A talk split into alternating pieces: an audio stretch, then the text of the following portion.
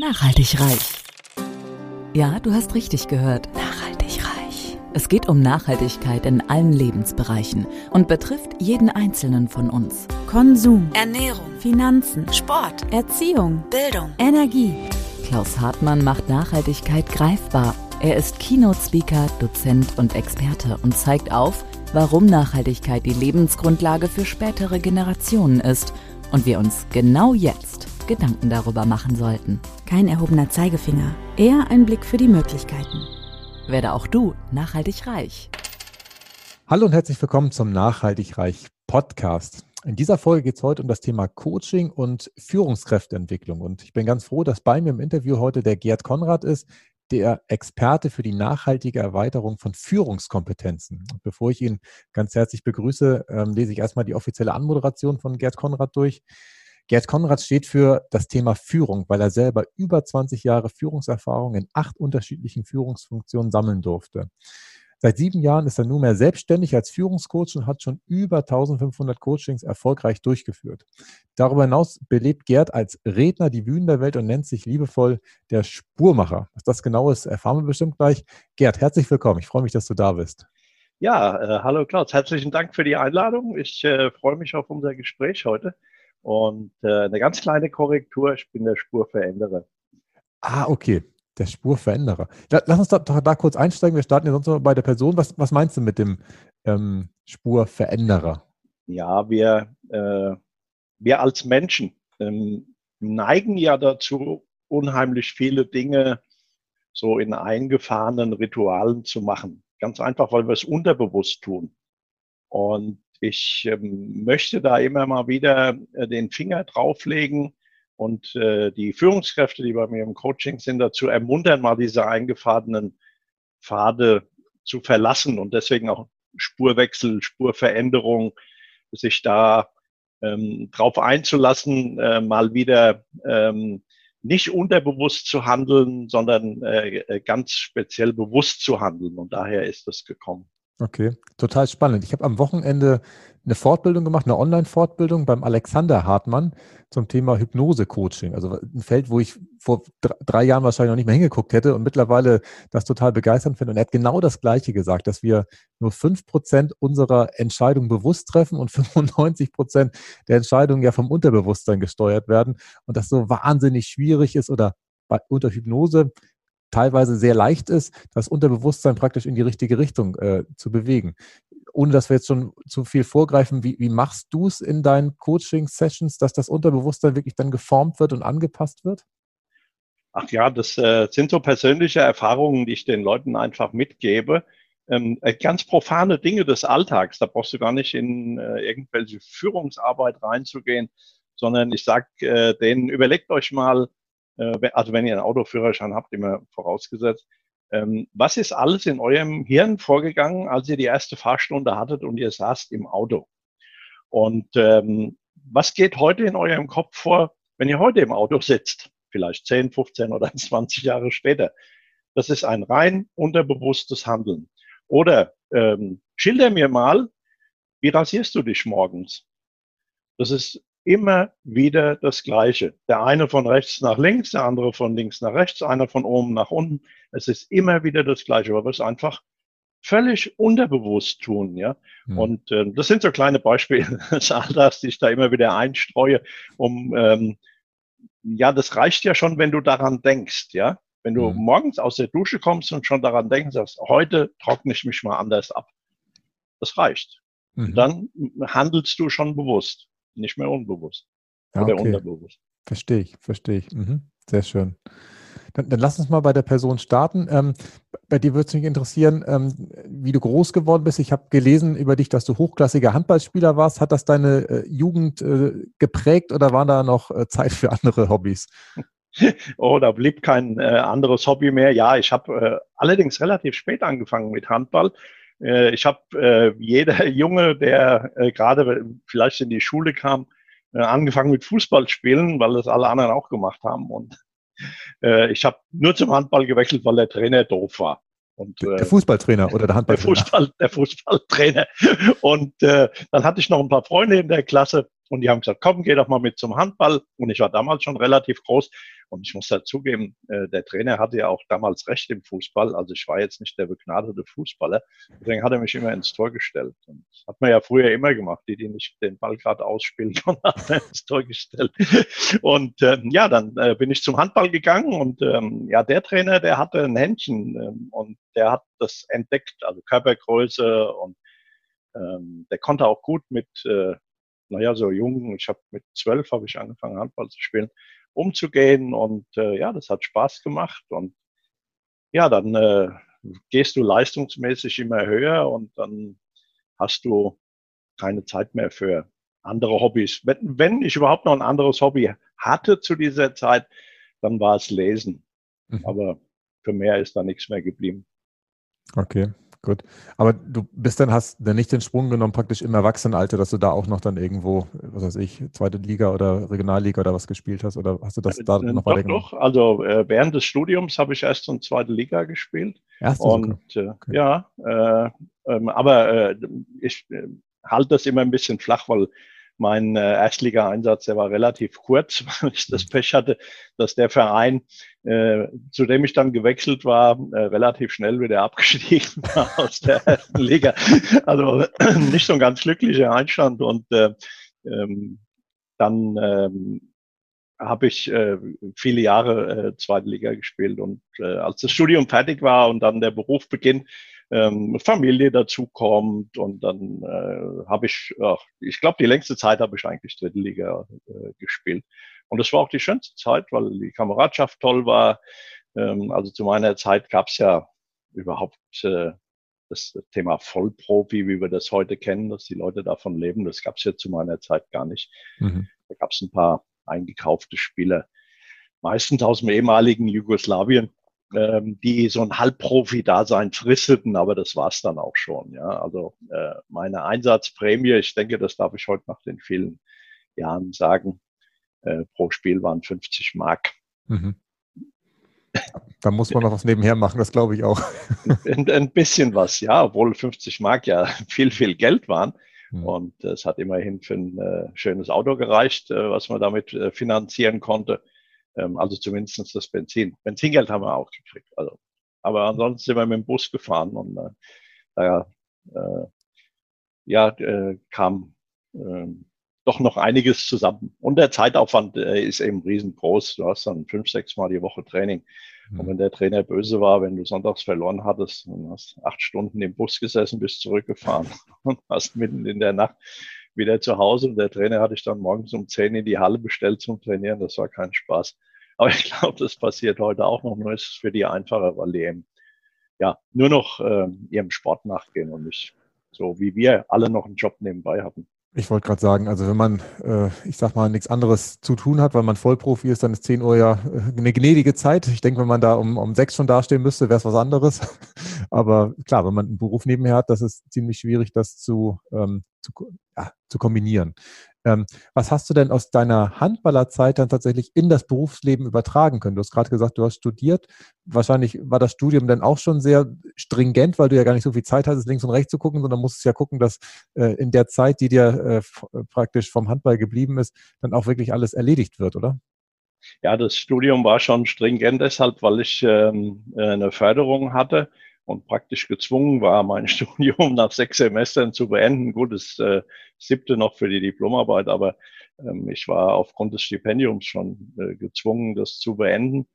Und äh, da musste man schon ordentlich ranklotzen. Und da kam mir das Thema Sport äh, wirklich ähm, sehr, sehr gut zu Pass, weil äh, ich schon viele Jahre vorher auch gelernt hatte, äh, ja, das ist so ein platter Begriff, eigene Komfortzone verlassen, ja. Ähm, mhm. Aber sich also richtig auch zu quälen manchmal. Ich denke, das kennt jeder von uns. Oh, ich habe jetzt keine Lust. Oh, ich würde lieber was anderes machen und dann machst du es trotzdem, weil du weißt, du musst es tun. Und mhm. ähm, das äh, war, äh, waren sehr, sehr wichtige Erfahrungen, ähm, weil wenn du dich da nicht äh, persönlich selber immer wieder im, wirklich im Griff hast und ähm, dann kriegst du schon extreme Probleme. Und das war für mein Studium ganz gut. Ich habe das jetzt nicht ganz herausragend abgeschlossen, aber auch nicht ganz schlecht. war, eine, war eine, äh, wert, ein wertvoller Hintergrund, den ich da mitgebracht hatte. Mhm. Ja, das glaube ich. Und der Einstieg in, in, in die Arbeitswelt, ich glaube, wenn ich es richtig weiß, war irgendwo bei der Telekom auf der Ecke? Äh, ja, ich äh, kam vom Studium und ähm, ich habe ja mal einen, einen, richtigen Beruf gelernt. Ich habe äh, einen handwerklichen Beruf noch gelernt vom Studium und ähm, ja, irgendwie ähm, hatte ich wohl noch einen Namen hinterlassen, äh, da wo ich mal war und ich hatte dann ein Angebot bekommen, ein Ausbildungszentrum äh, zu übernehmen nach dem Studium, relativ schnell. Mhm. Und also ich war erst ein, eine Zeit lang als Referent dort und dann hatte ich aber äh, relativ schnell die Leitung. Ja, und dann hängst du da drin. Ne? Und das ist dann die erste Erfahrung, die du machst. Ah, okay, das heißt, du warst gleich nach dem Studium dann äh, sehr schnell in dieser Führungsverantwortung schon drin als Leiter des Ausbildungszentrums? Also, ja, sofort, eigentlich sofort nach dem Studium, allerdings mit einer sehr überschaubaren Menge an, an Ausbilderinnen und Ausbildern, die äh, da gearbeitet hatten. Das waren nicht viele, ähm, aber trotzdem war es schon eine Führungsverantwortung. Und äh, so mit, naja, ich war ja ein bisschen später mit äh, Ende 20, Anfang 30, weil ich ja einen Beruf gelernt hatte vorher. Dann ähm, ist das schon herausfordernd. Also ich hatte im Studium mal so ein bisschen Führungspsychologie, graue Theorie und äh, ja, ein bisschen Aufbau und Ablauforganisation, ebenfalls graue Theorie und dann wirst du da reingeworfen. Da musst du mit Menschen umgehen. Ne? Mhm. Und das war prägend. Okay, das heißt, ich glaube, prägend, weil es am Anfang du viel angestoßen bist, weil du das nicht wusstest, wie es geht, oder in, in welcher Hinsicht prägend? Ja. Genau, genau deshalb. Ne? Also es gab, glaube ich, kaum eine Mauer, die ich nicht versucht hatte einzurennen. ähm, wie das eben bei jungen Menschen so ist, ja. Also wir probieren uns da ja auch aus oder haben uns ausprobiert und das machen junge Leute ja auch heute. Wie weit kannst du gehen, was geht? Da ist ja auch keine Erfahrung mit Führung. Und äh, ich glaube, ich war eine relativ miserable Führungskraft am Anfang, ja. Mhm. Okay. Und wie wurde es dann besser? Was waren die Kniffe? Hast du dich dann da äh, selber abends fortgebildet oder hast du dann bei, bei älteren Führungskräften mal gefragt, wie der Hase eigentlich läuft oder wie hast du das gemacht dann? Ja, das mit den älteren Führungskräften war so eine Sache, wenn man da wenigstens gute Vorbilder gehabt hätte. Was das Einzige, was man tut, ist das, was man selber erfährt, zu kopieren und ähm, das war jetzt auch nicht besonders fruchtbar aus den Erfahrungen zu zehren, äh, die man da von, von anderen vorgelebt bekam. Nee, ich hatte das Glück, dass ich ähm, irgendwann einen Chef hatte, ähm, der auch möglicherweise in der Lage war, Talent zu erkennen und gedacht hat, ja, wenn man den noch ein bisschen formt, dann kann da was draus werden. Und ähm, so hat der mir eigentlich einen Coach äh, zur Seite gestellt. Und dieser Coach, das war auch ein ganz erfahrener äh, Mensch, der hat mir dann boah, den hatte ich sehr, sehr lange an meiner Seite, ich glaube fast ein Dreivierteljahr. Der hat mir dann ganz, ganz viel äh, Unterstützung gegeben und hat mich da auch extrem ins Nachdenken gebracht zu meinem vorherigen Führungshandeln. Also von daher ähm, hatte ich Glück, muss man wirklich sagen. Mhm. Ich hatte Glück. Ja, würde ich auch so einschätzen. Also ich bin ja auch jetzt relativ früh äh, Führungskraft geworden. Also Projektleiter war ich auch mit Ende 20. Abteilungsleiter war ich dann mit 31, glaube ich. Ähm, also ja, wir haben Schulung bekommen. Das war auch gut, dass man da im Prinzip mal zwei Tage dann äh, raus war und, und das dann halt theoretisch kennengelernt hat. Aber das zu übertragen, ist wirklich schwierig. Und dein Glück war ja wirklich, dass über einen längeren Zeitraum du deinen Sparringspartner hattest, der Coach dich wahrscheinlich immer wieder in Situationen erlebt hat und dann immer wieder diese Rückkopplung gemacht hat und gesagt hat, Gerd, Mensch, da hast du so und so reagiert wolltest du das eigentlich? Dann sind wir wieder bei dem von vorhin, beim Unterbewusstsein. Wahrscheinlich hast du dann da auch dir wahrscheinlich in der Situation gar nicht äh, das groß überlegt, wie du reagierst, sondern hast intuitiv gehandelt und das hat dann der Coach dir ab und zu gespiegelt. Und das war wahrscheinlich. Ja, genau, genauso äh, war es und genauso funktioniert es auch unglaublich gut. Ne? Und mein klar, da gehören immer zwei dazu und der, der Coach hier muss auch offen sein dafür. Ne? Mhm. Also ich habe auch bei meinen vielen Coachings schon einige wenige erlebt, die äh, da resistent sind äh, in der Beratung. Aber okay, dann lässt man das als Coach eben. Ja, ja gut. Da ist ja aber auch immer die Frage, die, die kommen wahrscheinlich auch nicht so oft zu dir, beziehungsweise wie kommen die zu dir, die gar kein Interesse daran haben? Die werden vom Chef angemeldet oder wie? Okay. Ja, mhm. ja das äh, ist dann häufig so, weil äh, ich arbeite ja äh, nur in Unternehmen und ähm, dann ist in manchen Unternehmen so, dass ähm, ich mache jetzt ein Beispiel, es gibt zwei, drei oder vier Führungsnachwuchskräfte und der Auftrag lautet dann, äh, machen Sie mal fit für die Führung. Und äh, mhm. ja, aber muss man sich nicht groß darüber unterhalten, weil ich glaube, äh, die, die Zahl derer, die das äh, nicht möchten, die liegt äh, im einstelligen Prozentbereich. Ja. Ich rede da lieber von den 95 Prozent, wo das echt toll ist. Ja, würde ich auch so machen. Bin ich bei dir. Und danach warst du ja tatsächlich auch noch mal eine Zeit lang im Vertrieb, bevor du dich dann selbstständig gemacht hast vor ungefähr sieben Jahren. Und das war doch mal eine ganz neue Erfahrung, könnte ich mir vorstellen, oder? Weil aus, einer, aus dem Ausbildungsbereich dann in den Vertriebsbereich zu gehen, das ist ja dann doch mal was ganz anderes. Ja, bedingt eben durch den Coach war ich ähm, sehr, sehr erfolgreich in diesem Bildungszentrum. Und wir haben unglaublich viel aufgebaut und äh, haben unglaublich äh, viel neue Sachen äh, gemacht. Und ich habe damals schon so einen richtigen Sog entwickeln können. Das macht mich schon noch stolz, ähm, dass äh, die Leute zu mir wollten und die wollten da arbeiten, weil die gemerkt haben, oh, da geht was, äh, da, da kannst du was bewegen, da kannst du was beeinflussen, da hast du äh, Eigenverantwortung. Ja, und dann, ähm, wie das halt häufig so ist, du bist halt zur richtigen Zeit am richtigen Fleck, da kommt einer, fragt dich, hey, hast du nicht Lust, ähm, in, ähm, im Vertrieb zu arbeiten. Wir suchen da noch Leute, die in der Lage sind, so eine, so eine Mannschaft äh, da auch mitzureißen. Und äh, ja, ähm, das war natürlich eine, ein tolles Angebot und das habe ich auch sofort angenommen, obwohl ich in der beruflichen Bildung ja sehr, sehr tief verwurzelt war. Äh, ich habe auch eine ganze Zeit lang im Ausland gearbeitet. Ich habe äh, für die Karl-Duisberg-Gesellschaft äh, war ich so ausgeliehen, sozusagen, habe ich mhm. ähm, die Freude gehabt, mal in, in Schottland äh, zu arbeiten. Und äh, das war schon äh, eine tolle Sache, auch so eine Auslandserfahrung zu sammeln. Aber der Vertrieb, das, äh, das war nochmal eine ganz andere Hausnummer. Aber das finde ich spannend, dass du im Ausland warst, weil ich habe häufiger schon wahrgenommen, dass das Ausbildungssystem, wie es in Deutschland ist, mit dieser dualen äh, Ausbildung, dass man halt Berufsschule hat und auch im Betrieb unterwegs ist, dass das ja in anderen Ländern ganz anders sei. Was war deine Erfahrung da in Schottland, wo ich auch selber schon mal war? Äh, ja, ähm, die haben ja dieses äh, klassische britische modulare System. Die kennen auch keine Berufsausbildung, so wie wir die haben. Und ähm, der Auftrag, den wir damals hatten dort in Schottland, war, dass die schottische Regionalregierung äh, ähm, äh, dieses, diese Vorteile vom modularen System verquicken wollte mit den Vorteilen vom dualen System. Wir waren da in so einer Expertengruppe und haben da ähm, praktisch so Projekte aufgesetzt, um das auszuprobieren, wie das funktioniert.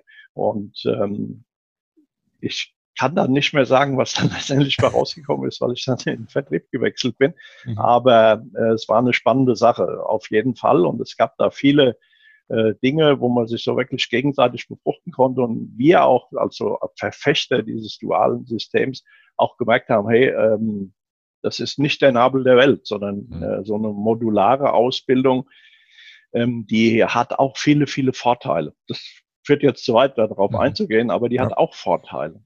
Okay, Na, äh, vielen Dank für die Einwertung. Okay. Ich hatte dich jetzt e-, eben unterbrochen, Gerd. Du warst schon gedanklich auf dem Weg in den Vertrieb. Ich wollte einmal nur noch nachhaken, aber es ist tatsächlich einfach der Austausch, der wahrscheinlich das, das spannende Element an der Stelle gewesen ist, ja.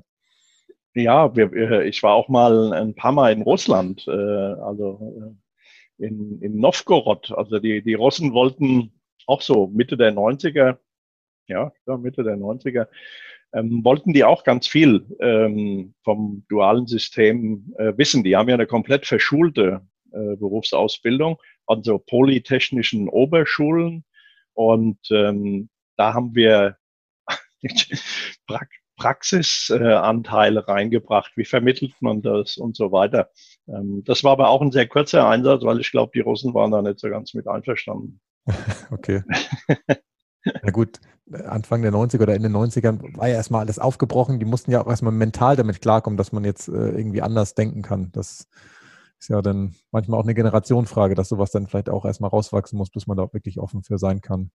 Ja, ich denke, das äh, war sehr, sehr früh. Also äh, auch die Strukturen, die ich da gesehen habe, ähm, klar, das waren Momentaufnahmen, die nur ich persönlich hatte, ähm, die sicher nicht für, für dieses gesamte Riesenland gelten, aber da saß der Schulleiter etwas erhöht auf einem Pult und in einem großen Raum und unten drunter saßen seine Lehrer und ähm, so hat er auch seine Versammlungen geleitet. Also ich habe nicht verstanden, was er gesagt hat, aber wie er es gesagt hat, das habe ich sehr wohl verstanden. Und äh, ich, oh nee, das kann ja wohl nicht wahr sein. Das ist ein Rückfall in die 30er Jahre oder so, ja. Unglaublich. Okay. Stark. Aber wir versuchen nochmal einen Anlauf in, in, die Vertriebsschiene zu kommen, wo du danach warst.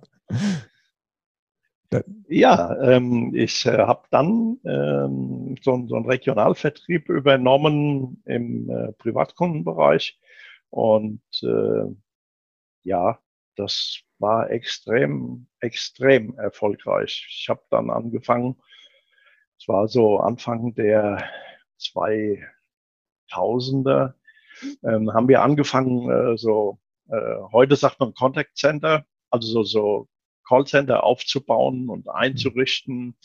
Und ähm, das war e-, eine extrem spannende Zeit, weil wir so in Deutschland da bei der Telekom mit die ersten waren, die sowas überhaupt gemacht haben. Und ähm, man muss sich das vorstellen, dass die, die Leute am, am Telefon gesessen haben. Na, du kennst bestimmt noch diese, diese bunten äh, Telefone mit der Wählscheibe. Ja, okay. und ähm, du hattest dann die Wahl zwischen grün, orange und äh, ich glaube beige und ähm, ja. dann kam noch die Taste dazu und das war es, was der Kunde so an Auswahl hatte. Und dann ging ja die Zeit mit der Digitalisierung auch so langsam los. Und das schoss unglaublich ab. Und ähm, ja, wir mussten auf der einen Seite dem Kundenanspruch gerecht werden, äh, wo die Menschen auf der anderen Seite äh, gewohnt waren, ähm, zu sagen grün, gelb oder rot.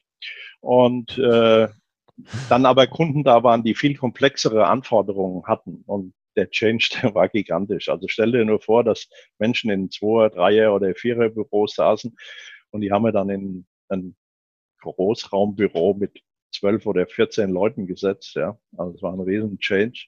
Und ähm, das, das war, ein, war ein toller Anfang äh, in dem Bereich, auch den, den Menschen äh, da zu zeigen, dass sie durchaus auch in neuen Bürowelten, es gibt ja jetzt schon wieder neue, neue, neue, äh, aber äh, das erste Mal in, in einer ehemaligen Behörde, das muss man ja auch noch dazu sagen, mhm. man, da saßen ja auch noch äh, sehr, sehr viele Beamten da haben mir manche gesagt, weißt du, du kannst mir gerade sagen, was du willst. Wenn ich das nicht will, dann will ich das nicht. Da waren schon ein paar äh, Herausforderungen dabei, die wir meistern mussten. Oh ja, das glaube ich. Sehr schön. Ich habe jetzt auch gerade so Bilder vor Augen. Also zu, zur gleichen Zeit habe ich ja beim Daimler auch angefangen als Qualitätsingenieur und ähm, da, wir saßen auch schon in einem 36er Büro und das war damals auch jetzt normal in Anführungszeichen, weil das so üblich war. Ich konnte mich meistens nicht so gut konzentrieren, was aber auch wurscht war, weil ich viel unterwegs war. Aber ich weiß, dass ich das Jahr davor schon ein Callcenter in, das war in der Nähe von Manchester besichtigt habe. Und das war so, ein, so, eine, so ein Flugzeughanger war das. Da, da, saßen, also das wurde am Ende nebelig, als ich das gesehen habe, wo ich dachte, das kann doch nicht sein, dass hier so Menschen arbeiten. Aber das war damals üblich und wahrscheinlich waren die äh, Größen wahrscheinlich in Osteuropa zur damaligen Zeit noch größer, die dann da entstanden sind, weil da ja tatsächlich manchmal tausende Leute auf einem Ort äh, gesessen haben. Ja, äh, wir haben dann ähm, so zehn Jahre später haben wir nochmal neue Bürowelten gemacht und ähm, haben dann auch ganz viel Wert auf äh, Schallschutzmaßnahmen gelegt, auf klimatechnische Maßnahmen, also keine Klimaanlagen mehr, äh, sondern so, so Deckenlüftungen, äh, ich weiß die Fachbegriffe da jetzt nicht, wie die heißen, mhm. ähm, aber dass du auch Fenster aufmachen konntest beispielsweise, dass es nicht mehr gezogen hat, ähm, dass man schöne äh, Wandelemente hatte und Teppichelemente, äh, die gar nicht aussagen, aussahen wie, wie äh, Schallschutzelemente. Und du hast praktisch ähm, äh, die Menschen, die vielleicht jetzt zwei Meter auseinander saßen, äh, da hast du den anderen schon kaum noch gehört, weil wir dann mhm. auch neue äh, Headsets hatten. Ähm, es kamen so die ersten Noise-Canceling-Systeme raus. Und das haben wir dann äh, ausprobiert an mehreren Stellen und da habe ich ein Projekt geleitet und äh, das haben wir dann auch übernommen. Und ähm, das äh, war, war auch eine, eine tolle Erfahrung. Ja, das glaube ich dir. Ähm, bevor wir jetzt gleich auf dein Kernthema kommen, das Thema Führungskompetenz, was du jetzt da schon schön dargestellt hast, warum du da so viel von weißt, ähm, würde mich noch einmal dein Bild interessieren, Gerd, zum Thema Nachhaltigkeit. Ich denke ja immer an diesen Wald, wo man nur so viel ernten sollte, wie nachwächst. Ähm, du hast wahrscheinlich ein ganz eigenes Bild, wo ich jetzt total gespannt bin, was für dich dieser Begriff Nachhaltigkeit äh, auslöst. Ja, also äh, Nachhaltigkeit definiere ich mal in, in zwei Strängen. Zum einen äh, ist das, ähm, dass ich auch versuche, nachhaltig ähm, in der Entwicklung von Führungskräften zu sein. Ähm, du hattest ja vorhin schon mal angesprochen, so das Thema, ah, wir waren ja alle mal auf dem Seminar ein oder zwei Tage und ähm, das ist wenig nachhaltig. Ne? Und mhm. da das Thema Nachhaltigkeit mehr reinzubringen über längere Begleitungszeiten, äh, über einen längeren Austausch, das ist die eine Schiene. Die andere Schiene ist tatsächlich die, dass wir äh, unsere Firma vor ein Dreivierteljahr äh, äh, zertifizieren haben lassen. Und ähm, bei dem Thema ist nochmal was äh, mit Nachhaltigkeit rausgekommen, dass wir gemerkt haben, dass wir äh, nicht wirklich nachhaltig sind in der äh, Ausübung unseres Jobs. Da, da geht was. Ja? Also zum Beispiel auf Autofahrten verzichten, soweit wie es geht. Mhm. Ähm, mehr mit der Bahn fahren, äh, Flüge möglichst ganz meiden, zumindest innerdeutsch und ähm, auch zu schauen, ähm, dass äh, wir äh, nur recyceltes Papier nehmen, dass wir äh, darauf achten, dass ähm, jetzt sage ich mal ausgemusterte Elektronikteile ähm, Recycling zugeführt werden. Und da äh, hat uns ähm, diese Zertifizierung, die hat uns da unheimlich äh, viel bei geholfen, weil wir da ganz viele Prozesse definiert haben, ähm, die ich sag mal so ein bisschen in Richtung Green Company gehen. Jetzt kann man sagen, ja, also kleine Bude da, wie die Coaching-Kompetenz. ähm, aber da kann jeder was dazu beitragen. Ne? Und ähm, im Moment ist es ein bisschen schwer, das nachzuvollziehen, ob das wirksam ist. Jetzt durch die ganze Corona-Rahmenbedingungen sind wir sowieso mehr auf das Thema Homeoffice gegangen. Ähm, aber äh, zumindest mal ähm, das be bewusstere Umgehen mit, mit Ressourcen, das ist auf jeden Fall da. Ja, das halte ich für ganz wichtig. Das ist ja wieder das, was wir eingangs besprochen haben. In dem Augenblick, wo du darauf hingewiesen wirst, kannst du ja gar nicht mehr weggucken. Also du, du hast es ja im Auge und denkst dann jedes Mal nach, Mensch, wenn du jetzt, was weiß ich, von Hamburg nach Berlin fliegst oder sowas, ne, da fliegt man eh nicht, aber von Hamburg nach Düsseldorf oder so, kann ich dann nicht auch mit dem Zug fahren. Also die Überlegung ist ja sofort da und das ist ja wirklich das, worum es geht. Und in dem Augenblick sprichst du ja auch wahrscheinlich mit deinen Kunden mal darüber und das ist ja dieser Ripple-Effekt, dass wenn man da einmal von angestoßen wird, man im Prinzip es ja nach außen weitergibt und alle anderen das sozusagen auch mitbekommen. Das ist auch egal, ob du jetzt das mit 15 oder 100 Mitarbeitern machst, die strömen ja aus und, und erzählen das wiederum anderen. Also ganz, ganz toll. Und dass eine Zertifizierung das ausgelöst hat, finde ich noch schöner, weil Zertifizierung in meinen Augen immer noch manchmal etwas zu formal da unterwegs sind und manchmal das große Ganze nicht so im Blick haben, aber das scheint ja bei dir dann sehr positiv verlaufen zu sein. Toll. Ja, das ging eigentlich darum, dass wir, äh, wie du richtig sagst, ganz formal äh, Prozesse definieren mussten, wo wir gemerkt haben, hey, die haben wir entweder gar nicht oder einfach nur schlecht definiert. Ähm, äh, aber ein Kapitel äh, bei der Zertifizierung ist auch das Thema Ressourcen. Wie gehe ich mhm. mit Ressourcen um? Wie nutze ich die? Und da ist das eigentlich so langsam gewachsen, dass wir uns da Gedanken drüber gemacht haben.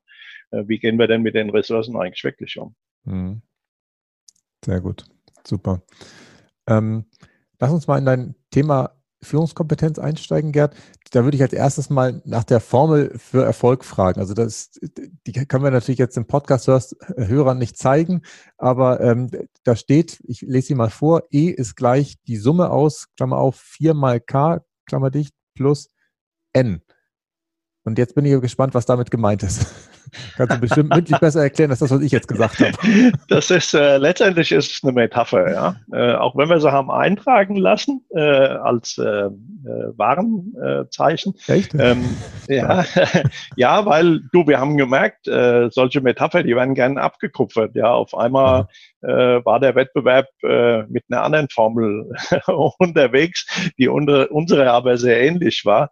Und ähm, äh, aber zurück zu deiner Frage, was bedeutet die? Diese Metapher äh, sagt letztendlich aus oder soll aussagen im Gesamten. Ähm, Führung ist ein Stück weit auch wie Mathematik und äh, wie eine Gleichung. Und wenn du innerhalb einer Formel einen Parameter veränderst, dann geht die Formel nicht mehr auf. Und äh, da haben wir die haben wir die Buchstaben genommen. Ja, also das E steht für Erfolg. Ja, die äh, das N am Ende äh, steht für Nachhaltigkeit. Was ein. Wunder. Und äh, die vier Ks, äh, das ist äh, eben Kommunikation, Konsequenz. Ähm, äh, jetzt erwischst du mich aber jetzt hier. Äh, jetzt kann ich meine eigene Formel nicht mehr. Ähm, also wir haben nach Begriffen gesucht, ähm, die da reinpassen, um einfach zu zeigen, dass ähm, wenn du wenn du diese Parameter ähm, alle gleich behandelst, ja, äh, wenn du äh, kommunizierst mit einem Menschen, wenn du mhm.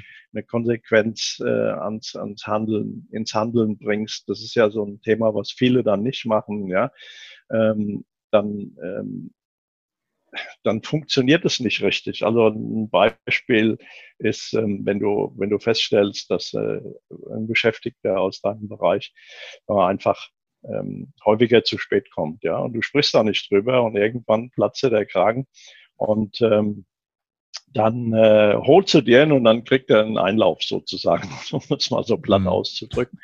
Ähm, und das funktioniert so nicht. Ne? Also wenn du da nicht kommunizierst und mal hinterfragst, wieso ist das eigentlich so, ähm, dann äh, wirst du nicht erfolgreich sein, weil der wird es dann weitermachen. Und wenn du nicht konsequent handelst und auch äh, nicht aufzeigst, da kommt das nächste K, das ist Kontrolle. Äh, ist ja auch ein negativ besetzter Begriff, ja, oh, mhm. Kontrolle, mhm. böse Sache. Äh, Kontrolle ist aber eine Führungsaufgabe. Äh, wichtig ist, dass die offen passiert und nicht im stillen Kämmerlein, dann ist das auch in Ordnung, weil mhm. ich sag mal, ein Coach ist immer, äh, wenn du Arbeitsleistungen nicht kontrollierst, äh, wie willst du eine Beurteilung schreiben? Du ja. weißt doch gar nicht, was du abgeliefert bekommst. Ne? Wichtig ist, mach es offen. Unterhalte dich mit einem Beschäftigten darüber, äh, und ähm, das reicht schon, wenn man kommuniziert. Wenn ich mich mit Menschen über einen Projektstand unterhalte, dann weiß ich, was los ist. Ja, das ist auch Kontrolle. Ich habe sogar häufig erlebt, dass meine Mitarbeiter das sogar mir abverlangt haben, dass ich kontrollieren sollte, weil sie einfach dadurch das Gefühl hatten, dass sie sich zeigen konnten, dass sie im Prinzip äh, auch wertgeschätzt wurden, dadurch, dass ich mir es angeschaut habe. Und das ist denen zum Teil sehr viel wert. Aber es darf natürlich nicht so passieren, wie du es gerade richtig gesagt hast, Gerd, dass man dann diesen geheimen Kontrolletti macht, der im Prinzip so hintenrum versucht, da irgendwas zu erforschen. Das ist dann ähm, kontraproduktiv. Bin ich völlig bei dir. Ja. Ja, Genau, und wie gesagt, ähm, wir legen in den Coachings oder ich lege bei den Coachings ganz viel Wert äh, auf das Thema Kommunikation. Das ist das dickste und fetteste K, was da überhaupt steht. Ähm, weil wenn ich mich mit meinen äh, Beschäftigten äh, unterhalte und kommuniziere und immer ansprechbar bin, das ist die halbe Miete. Hm. Und ähm, deswegen ist mir das am allerwichtigsten. Dazu muss man Grundlagen der Kommunikation kennen, die muss man kennenlernen und muss auch wissen, wie Kommunikation funktioniert. Gibt es ja unterschiedliche Modelle. So zwei äh, gucken wir uns eigentlich immer an. Und ähm, da kann man schon ganz viel draus ableiten. Mhm. Um dir zu helfen, Gerd, habe ich jetzt versucht, einmal parallel zu googeln, was denn das vierte K sein könnte. Ist es Konfrontation? Bin ich da richtig? Ich, äh, danke, danke, okay. dass du es vorwegnimmst. Ich okay, äh, kam wieder drauf, aber äh, ähm, das war jetzt das Stichwort. Das war das letzte Konfrontation. Ähm, ähm, ist natürlich auch ein Thema, aber Konfrontation auch negativ besetzt ne, in unserem Sprachgebrauch. Und ähm, das geht eigentlich nur darum, dass man Menschen äh, äh, konfrontiert, auch mit ihren Ergebnissen. Und das ist überhaupt nichts Böses, ja. Das kann sogar ganz was Tolles sein. Und ich sage, hey, das habt ihr super cool gemacht. Das war echt Spitzenklasse, wie ihr das Projekt äh, hier vorangebracht habt. Äh, dann ist das auch eine Konfrontation mit dem Ergebnis, nämlich mit einem sehr guten. Aber bei uns wird das leider halt negativ gesehen. Das ist, äh, glaube ich, so ein bisschen deutsche Eigenschaft. Ich sage da immer, wenn der Deutsche Licht am Ende des Tunnels sieht, dann verlängert er auch gerne mal den Tunnel. Und äh, deswegen äh, ist es mir wichtig, dass wir solche Sachen auch positiv besetzen. Ja, kann ich gut nachvollziehen. Das stimmt.